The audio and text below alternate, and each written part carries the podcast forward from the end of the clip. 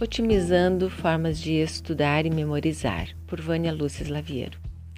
É muito comum nós encontrarmos pessoas nos cursos, nos estudos, com dificuldades de memorizar e até mesmo de estudar. E elas dizem: puxa, o professor falou para estudar assim, assado, e eu não consigo memorizar desta forma. Nós sabemos pela neuroaprendizagem que cada pessoa processa a sua memorização de formas diferentes, de acordo com seu canal atuante, como já vimos nos outros áudios.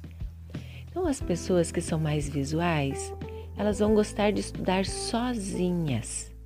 Elas vão poder estudar na frente do computador, do seu laptop, vão sublinhar, colorir e apenas no seu silêncio ela dá conta e a forma de memorizar é fotográfica. Ela lembra o que está em cada página, em cada parágrafo, o que foi colocado no PowerPoint ou no quadro, o que ela viu. É uma memória, então, visual.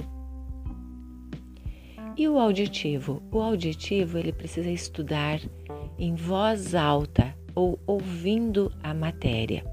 Então, nós recomendamos para que a pessoa grave a matéria seja do professor ou ele mesmo falando, lendo, grava, depois coloca um fone de ouvido e pode até ir caminhar, fazer alguma coisa, porque se ele escutar claramente, bem explicado, ele não precisa ler a matéria.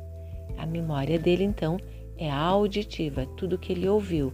Então muitas vezes ele gosta de estudar em grupo, porque as pessoas vão falando a matéria em voz alta e ele vai memorizando.